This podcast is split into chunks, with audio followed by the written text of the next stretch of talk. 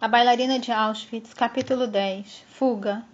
Em 19 de maio de 1949, chego em casa do parque com Mariane e Marisca está chorando. Prenderam o Sr. Egger, choramenga ela. Ele foi levado. Durante meses sabíamos que nossos dias de liberdade estavam contados. Além de tirarem o carro de Bela da estrada no ano anterior, os comunistas haviam se apossado do negócio dele, confiscado nosso carro, grampeado nosso telefone. Com nossa fortuna segura a caminho de Israel, ficamos à espera dos arranjos de viagem da Berrirá. Ficamos porque não podíamos nos imaginar partindo. Agora corro o risco de criar minha filha sem o pai. Não vou aceitar isso. Não vou. Primeiro preciso afastar a preocupação e o medo que estão crescendo em mim. Preciso excluir a possibilidade de Bela estar sendo tortura torturado ou que já tenha sido morto. Preciso agir como minha mãe na manhã em que fomos despejados de nosso apartamento e mandados para a fábrica de tijolos. Preciso me tornar uma agente da criatividade e da esperança. Preciso agir como uma pessoa que tem um plano. Dou um banho em Mariane e almoço com ela. Deixo-a tirar uma soneca. Estou ganhando tempo para pensar e garantindo que ela seja bem alimentada e tenha todo o conforto possível. Quem sabe se vamos dormir hoje à noite ou aonde? Vivo um minuto de cada vez. Não sei o que farei a seguir. Só que preciso encontrar uma maneira de tirar Bela da prisão e de manter nossa filha em segurança. Reúno tudo o que pode ser útil sem levantar suspeita. Enquanto Mariane dorme, abro meu armário e pego o anel de diamantes que Bela encomendou para mim quando casamos. É um anel lindo, um diamante perfeito, redondo, numa base de ouro, mas ele sempre me fez sentir constrangida, então nunca o uso. Hoje eu o coloco, guardo os documentos que Bela obteve no consulado americano em Praga por dentro do meu vestido, na parte das costas, presos ao meu corpo pelo cinto. Não posso parecer uma pessoa que está fugindo. Não posso usar nosso telefone grampeado para chamar alguém para me ajudar. Mas não suporto deixar a casa sem avisar minhas irmãs. Não espero que elas possam nos ajudar, mas quero que saibam que estamos em perigo, que há uma chance de não, que não nos vejamos novamente. Ligo para Clara. Ela atende e eu improviso. Tento não chorar. Tento não deixar minha voz tremer ou falhar. Estou muito feliz que você esteja vindo nos visitar, digo. Não há nenhuma visita planejada. Estou falando em código. Espero que ela entenda. Mariane tem perguntado pela tia Clare. Me confirma a hora de seu trem. Ela começa a me corrigir ou a me questionar. Depois de uma breve pausa, Clara percebe que estou tentando lhe dizer alguma coisa. Trem, visita, o que ela fará com essas pistas escassas? Chegaremos esta noite, diz ela. Estarei na estação. De alguma forma, hoje à noite ela nos encontrará em um trem? Isso é o que nós acabamos de combinar? Ou nossa conversa foi codificada demais, até mesmo para nos entendermos? Coloco nossos passaportes em minha bolsa e espero Mariane acordar. Ela tem sido treinada para ir ao banheiro desde os nove meses, mas quando a após a soneca, ela permite que eu lhe coloque uma fralda onde escondo minha pulseira. Não levo nada além disso. Não posso parecer uma pessoa que está fugindo. Tudo o que eu quero falar no resto do dia, não importa o tempo que levar para ficarmos em segurança, será dito nessa linguagem que acho ameaçadora. Aquela maneira de ser que não é autoritária ou dominadora, nem covarde ou fraca. Ser passivo é deixar que os outros decidam por você. Ser agressivo é decidir pelos outros. Ser assertiva é decidir por si mesma e confiar que há o suficiente, que você é o suficiente. Ah, mas estou tremendo. Saio de casa com Mariana em meus braços. Se eu agir corretamente, não voltarei à mansão dos Egger. Não hoje. Talvez nunca. Esta noite estaremos a caminho de nossa nova casa. Mantenho minha voz baixa, converso sem parar com Mariane. Nos doze meses desde o nascimento dela, além da amamentação, esse foi o meu sucesso como mãe. Falo a respeito de tudo com minha filha. Narro o que estamos fazendo ao longo do dia. Falo os nomes das ruas e das árvores. Palavras são tesouros que ofereço a ela seguidamente. Ela é capaz de falar em três idiomas: húngaro, alemão e eslovaco. Kvetina, diz ela, apontando para uma flor, falando a palavra em eslovaco. Com Mariane, reaprendo como é me sentir em segurança e ter curiosidade. E em troca, é isso que posso oferecer a ela. Não posso evitar o perigo, mas posso ajudá-la a saber onde está vivendo, entender sua própria importância. Mantenha o monólogo para que não haja espaço para a voz do medo. Sim, a flor. Olha o carvalho todo desfolhado. E lá está o caminhão de leite. Agora vamos ver o homem na delegacia. Um prédio grande, muito grande como a nossa casa, mas com longos corredores. Falo como se fosse um passeio normal, como se eu pudesse ser para ela a mãe que preciso ser para mim mesma. A delegacia é intimidadora. Quando guardas armados me conduzem para dentro do prédio, quase dou meia volta e corro. Homens em uniformes, homens com armas. Não suporto essa demonstração de autoridade. Isso me deixa desnorteada e deslocada. Sinto-me perdida diante da ameaça deles. Porém, cada minuto que espero aumenta o perigo para a Bela. Ele já demonstrou que não se conforma em obedecer às regras, e os comunistas já mostraram que não toleram dissidentes o que serão capazes de fazer para lhe dar uma lição, para extrair aquela informação imaginada, para dobrá-lo à vontade deles. E quanto a mim, como serei punida quando revelar meu propósito aqui? Invoco a confiança que demonstrei no dia em que comprei a penicilina do negociante no mercado negro. Naquela ocasião, o maior risco era o negociante dizer não. Eu arriscaria mais ao não pedir o que era necessário para salvar a vida de Mariane. Hoje, manter uma postura assertiva pode levar à retaliação, à prisão e à tortura. Ainda assim, não tentar também é arriscado. O guarda está sentado em um banco atrás de um balcão alto. É um homem grande. Temo que Mariane diga que ele é gordo, em alto e bom som e destrua as nossas chances. Olho nos olhos dele, sorrio. Vou tratá-lo não pelo que ele é, mas pelo que eu confio que seja. Vou conversar com ele como se já tivesse o que desejo. Obrigada, Senhor, falo em eslovaco. Muito obrigada por devolver o pai de minha filha. A testa dele se franze, demonstrando confusão. Mantenho os olhos nele. Tiro meu anel de diamante e ofereço a ele. Um reencontro entre um pai e uma filha é uma coisa linda. Continuo falando e girando a pedra de modo que ela brilhe como uma estrela na luz mortiça. Ele olha o diamante e depois me encara por um momento interminável. Ele vai ligar para seu superior, vai tirar Mariane dos meus braços e me prender também, ou aproveitará algo bom para ele mesmo e me ajudará. Sinto um aperto no peito e meus braços doem enquanto ele avalia as possibilidades. Por fim, ele toca a campainha e coloca o anel no bolso. Nome? pergunta ele. Egger. Venha. Ele me leva por uma porta e descemos algumas escadas. Estamos indo buscar o papai, digo a Mariane, como se estivéssemos indo encontrá-lo no trem. O lugar é sombrio e triste. Existe uma inversão aqui. Quantos dos que estão aprisionados são inocentes, vítimas de um abuso de poder? Não convivo com prisioneiros desde que eu estava entre eles. Sinto-me quase envergonhada por estar desse lado das grades. Estou aterrorizada pela possibilidade de que, em um momento de horror arbitrário, sejamos obrigados a trocar de lugar. Bela está numa cela sozinho. Ele veste as próprias roupas, nada de uniforme, e pula da cama quando nos vê, esticando o braço entre as grades para segurar as mãos de Mariane. Machuca, diz ele. Está vendo minha caminha engraçada? Ele acha que estamos aqui para uma visita, onde os seus olhos está roxo, há sangue em seus lábios. Percebo que ele apresenta duas facetas, a inocente e feliz para Mariane e a inquisitiva para mim. Por que eu trouxe uma criança a esta prisão? Por que oferecer a Mariane uma imagem dele que ela nunca esquecerá, mesmo que não entenda o que é? Tento não ficar na defensiva. Tento fazer com que meus olhos mostrem que ele pode confiar em mim. Tento inundá-lo de amor, a única coisa mais forte do que o medo. Nunca o amei mais do que nesse momento, quando ele sabe instintivamente inventar uma brincadeira para a Mariane e assim transformar esse lugar assustador e desolador em algo inofensivo. O guarda abre a cela. Cinco minutos, ele grita alto, então apalpa o bolso onde guardou o anel de diamante e recua para o fundo do corredor, dando as costas para nós. Puxo Bela para fora da cela e não respiro até estarmos novamente na rua. Bela, Mariane e eu. Ajudo Bela a limpar o sangue dos lábios com, lenço, com seu lenço sujo.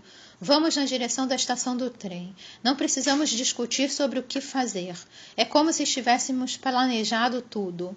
Sua prisão, a fuga repentina. Combinamos tudo à medida que caminhamos, em meio à sensação vertiginosa de andar rapidamente pela neve fofa, pisando em pegadas deixadas por outras pessoas, surpresos que elas estejam prontas para acompanhar nossos pés e nossa velocidade. É como se já tivéssemos feito essa jornada em outra vida e agora a repetimos em memória. Fico feliz por Bela carregar Mariane. Meus braços estão quase dormentes. O importante é sair do país, escapar dos comunistas, chegar o mais próximo de onde os aliados têm postos. Na estação de trem, deixo Bela e Mariane num banco mais isolado e vou sozinha comprar três bilhetes para Viena e alguns sanduíches. Quem sabe come quando comeremos novamente? Ainda faltam 45 minutos para o próximo trem. 45 minutos a mais para a cela vazia de Bela ser descoberta. É claro que eles vão enviar guardas para a extração do trem. É para a estação de trem que você vai quando quer localizar um fugitivo, que é o que Bela é agora. Eu sou sua cúmplice. Para evitar a tremedeira, me concentro em contar quantas vezes puxo ar a fim de respirar. Quando volto, Bela está contando a Mariane uma história divertida sobre um pombo que pensa que é uma borboleta. Tento não olhar para o relógio. Sento no banco. Mariane está no colo de Bela. Eu me encosto neles na tentativa de manter o rosto de Bela escondido. Os minutos passam lentamente. Desembrulho um sanduíche para Mariane. Tento comer um pedaço. Então o aviso faz os meus dentes baterem tão forte que não consigo comer. Bela Egger, por favor, se apresente no balcão de informações. O locutor fala monotonamente. A voz se sobrepõe aos sons das transações nas bilheterias, as reprimendas dos pais aos filhos, as separações e despedidas. Não olhe, sussurro. Faça qualquer coisa, mas não levante os olhos. Bela faz cócegas em Mariane para que ela ria. Estou preocupada que eles estejam fazendo muito barulho. Bela Egger dirige-se imediatamente ao balcão de informações, chamou o locutor. Podemos sentir a urgência aumentando. Enfim, o trem rumo a oeste chega na estação. Entre no trem, digo. Esconda-se no banheiro caso eles façam uma busca. Tento não olhar para os policiais ao redor quando nos apressamos para embarcar. Bela corre com Mariane nos ombros. Ela grita encantada. Não temos bagagem, o que fazia sentido ao andar pelas ruas até aqui. No entanto, agora estou preocupada que a ausência de bagagem levante suspeitas. Serão quase sete horas até Viena. Se conseguirmos sair depressa, ainda há o risco de a polícia embarcar em qualquer parada para fazer uma busca no trem. Não há tempo para obter identidades falsas. Somos quem somos. Encontramos uma cabine vazia, então trato de manter Mariane ocupada na janela, contando os sapatos na plataforma. Depois de tirar Bela da cadeia, quase não posso tolerar a ideia de que ele saia do meu lado. Não suporto o perigo contínuo e crescente. Bela me beija, beija Mariane e vai se esconder no banheiro. Espero o trem começar a se movimentar. Se conseguirmos ao menos sair da estação, estaremos um pouco mais perto da liberdade, um segundo mais perto do retorno de Bela. O trem não se mexe. Mama, mama, eu rezo. Ajude-nos, mama. Ajude-nos, papa. A porta, porta da cabine se abre e um policial nos olha rapidamente antes de fechar a porta. Escuto o som das botas dele conforme ele avança pelo corredor. Ouço os ruídos de outras portas abrindo e fechando. O policial gritando o nome de Bela. Converso com Mariane, canto e a mantenho olhando pela janela. Depois fico com medo de ver Bela ser retirada do trem algemado. Finalmente, o condutor levanta o banquinho da plataforma e embarca no trem. As portas do vagão se fecham. O trem começa a se mover. Onde está Bela? Ainda está no trem? Conseguiu escapar à busca ou está a caminho da cadeia para uma surra certa ou coisa pior? E se cada volta das rodas nos afasta e nos distancia da vida que podemos ter juntos? Quando chegamos a Koski, Mariane está dormindo no meu colo. Ainda não há sinal de Bela. Procuro Clara na plataforma. Será que ela veio nos encontrar? Titi virá? Será que ela entendeu o perigo que estamos correndo? Que preparações ela fez desde que nos falamos?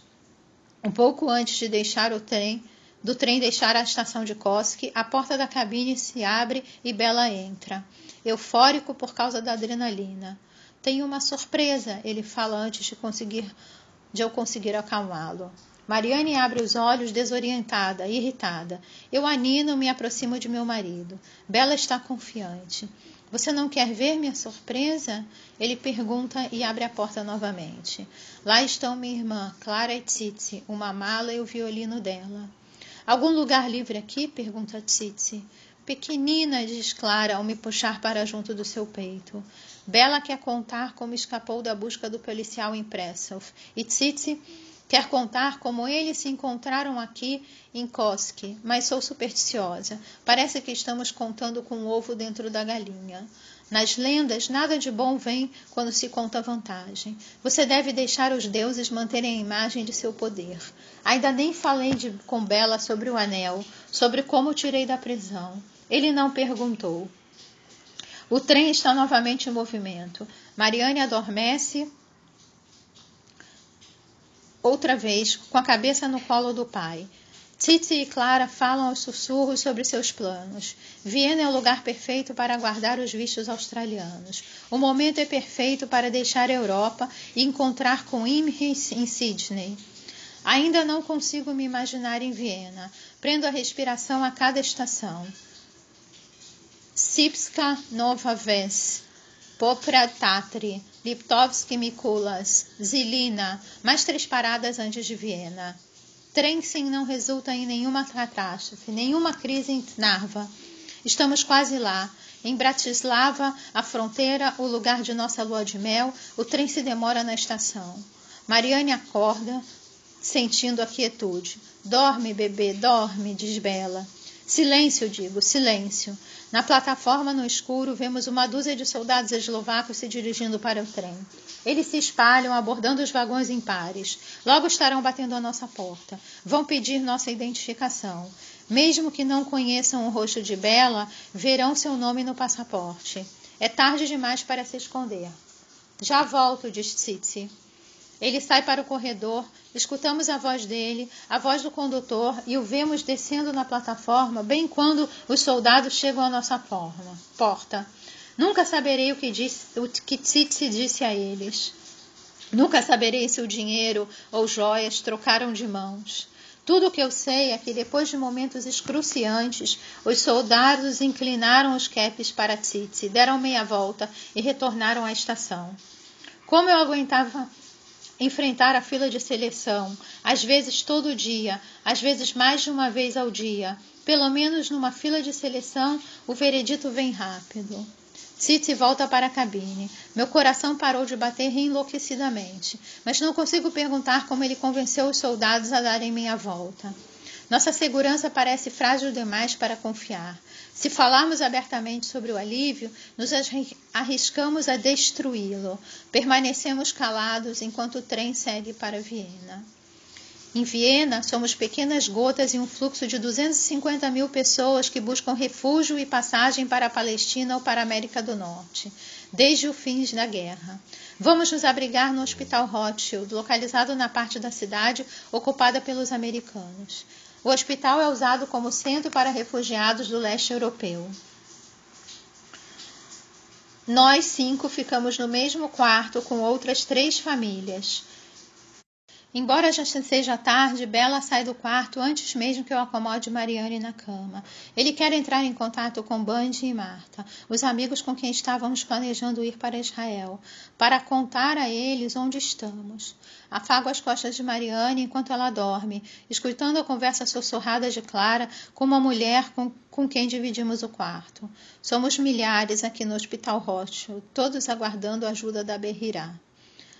Quando nos sentamos à mesa para comer a sopa de chucrute com Band e Marta na véspera do ano novo, concebendo o plano para recomeçar a vida em Israel, estávamos construindo algo, não fugindo. Mas agora, num quarto apinhado de outros refugiados, entendo o significado da Berrirá. Berrirá é fuga em hebraico. Estamos fugindo. Nosso plano é viável? A mulher em nosso quarto no Rothschild nos conta sobre os amigos que já emigraram para Israel. Não é um lugar fácil de viver, eles dizem. Depois de um ano, a guerra árabe-israelense está finalmente acabando, mas o país ainda é uma zona de guerra. As pessoas vivem em barracas e fazem o que é preciso numa época de profunda agitação política e hostilidade permanente entre árabes e judeus. Essa não é a vida para a qual nos preparamos quando empacotamos nossas coisas num container? De que servirá a prataria e a louça numa barraca cercada por conflitos violentos? E as joias que costurei nas roupas de Mariane? Elas só valem o que os outros pagam por elas. Quem quer comer em pratos dourados que trazem nosso sobrenome. Não é a ideia de trabalho duro ou de pobreza que faz aflorar essa resistência no meu estômago. É a realidade de mais um tempo de guerra. Por que recomeçar sem nada se produz além do mesmo sofrimento? No escuro, esperando Bela voltar, abro os documentos do consulado americano, os papéis que insisti tanto para Bela recuperar em Praga e que cruzaram a fronteira conosco, preso às minhas costas. Duas famílias tchecas se qualificaram para emigrar para os Estados Unidos. Só duas. A outra família, Bela soube quando foi a Praga, já deixou a Europa e escolheu emigrar para Israel. É a nossa vez se decidirmos ir. Viro os papéis na mão, olho as palavras borradas na penumbra e espero que elas se misturem em minhas mãos para se reorganizar. América de Cuca, posso ouvir minha mãe dizer. É muito difícil entrar nos Estados Unidos. As cotas são restritas. Mas se a carta não for uma fraude, uma farsa, teremos uma maneira de entrar.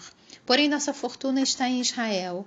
A carta deve ser um convite falso, eu me convenço. Ninguém o quer se você está sem um tostão.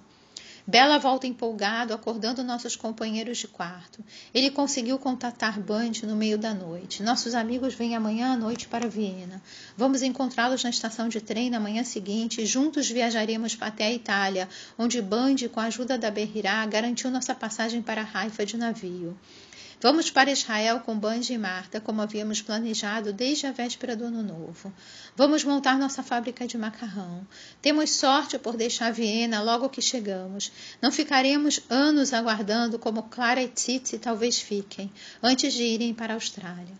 No entanto, eu não me sinto alegre com a perspectiva de deixar Viena em 36 horas, de fugir do caos do pós-guerra em Pressov, ainda para levar minha filha de volta a uma zona de apenas para levar minha filha de volta a uma zona de conflito.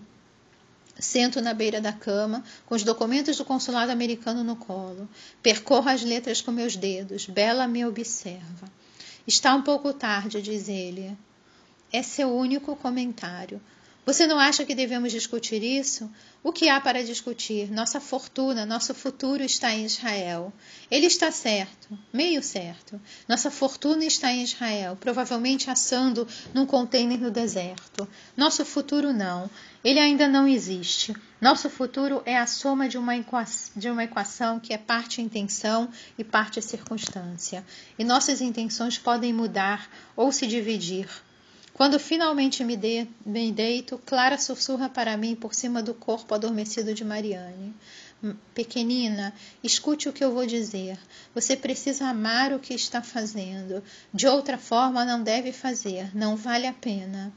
O que ela está me dizendo para fazer? Discutir com Bela sobre algo que já decidimos? Deixá-lo? Ela é justamente a pessoa que eu esperava que defendesse as escolhas que, as escolhas que eu fiz. Sei que ela não quer ir para a Austrália, mas vai para ficar ao lado do marido. Ela, melhor do que ninguém, deve entender por que estou indo para Israel, embora não queira. Pela primeira vez em nossas vidas, Clara está me dizendo para não fazer o que ela faz, para não seguir o exemplo dela. Pela manhã, Bela sai rapidamente a fim de arranjar as coisas de que precisamos para a viagem para Israel: malas, casacos, roupas e outros itens necessários fornecidos aos refugiados pelo Comitê Judeu de Distribuição Conjunta, a empresa de caridade americana que dá apoio ao Hospital Rothschild. Vou à cidade com Mariane, os documentos de Praga guardados na minha bolsa, do jeito que Magda costumava esconder os doces. Parte tentação, parte ajuda. O que significa ser aquela família tcheca autorizada a emigrar? Quem irá se, se recusarmos? Ninguém? O plano de Israel é um bom plano e é o melhor que podemos fazer com o que temos. Mas agora há uma oportunidade que não existia quando firmamos esse compromisso, esse plano. Agora temos uma nova possibilidade que não envolve morar em barracas em uma zona de guerra. Não consigo me controlar. Sem a permissão de Bela, sem seu conhecimento, peço indicações para chegar ao consulado dos Estados Unidos. E entro lá com Mariane nos braços. Vou pelo menos verificar se os papéis são um erro ou uma farsa. Parabéns, disse o funcionário quando mostra a ele os documentos. Você pode ir assim que seus vistos forem processados. Ele me entrega os formulários para nossos pedidos de visto. Quanto vai custar? Nada, a senhora é uma refugiada. A viagem é uma cortesia de seu novo país. Fico tonta, uma tontura boa, aquela que senti na noite anterior quando o trem deixou Bratislava com a minha família ainda completa. Pego os formulários e levo para nosso quarto no Hospital Rothschild. Mostro a Clara e Tsitsi, analiso as perguntas, procurando pela armadilha. Não demore enquanto a primeira. Você já teve tuberculose? Bela, sim. Ele não tem sintomas desde 1945, mas não importa quão saudável ele é agora. É preciso apresentar radiografia junto ao formulário. Existem cicatrizes nos pulmões dele. O dano é visível e tuberculose não tem cura. Como os traumas, ela pode reaparecer a qualquer momento. Israel, então, amanhã. Clara me vê colocando os formulários embaixo do colchão. Lembra que aos 10 anos fui aceita na Juilliard e mamãe não me deixou ir? Vá para a América, dicou. Mamãe gostaria que você fosse. Mas é a tuberculose? Pergunto. Estou tentando ser leal, não à lei, mas aos desejos de Bela, às escolhas de meu marido. Quando você não pode entrar pela porta, entra pela janela. Clara me relembra. A noite chega, nossa segunda noite em Viena, nossa última noite em Viena. Espero até Mariane adormecer, até Clara e e as outras famílias irem para a cama. Sento com Bela em cadeiras perto da porta. Nossos joelhos se encostam. Tento memorizar seu rosto para que eu possa descrevê-lo para Mariane. A testa grande, os arcos perfeitos de suas sobrancelhas, a suavidade de sua boca. Querido Bela, começo. O que estou prestes a dizer não vai ser fácil de ouvir. Não há maneira de evitar a dureza que será, e não há maneira de me dissuadir do que falarei.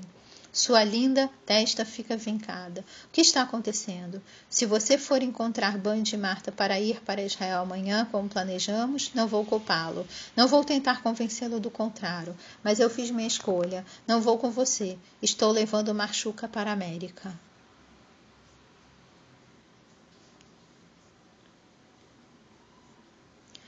Este foi o capítulo 10 de A Bailarina de Auschwitz. Eu sou Mônica Barg, esse é um projeto voluntário e essa gravação pode ser replicada.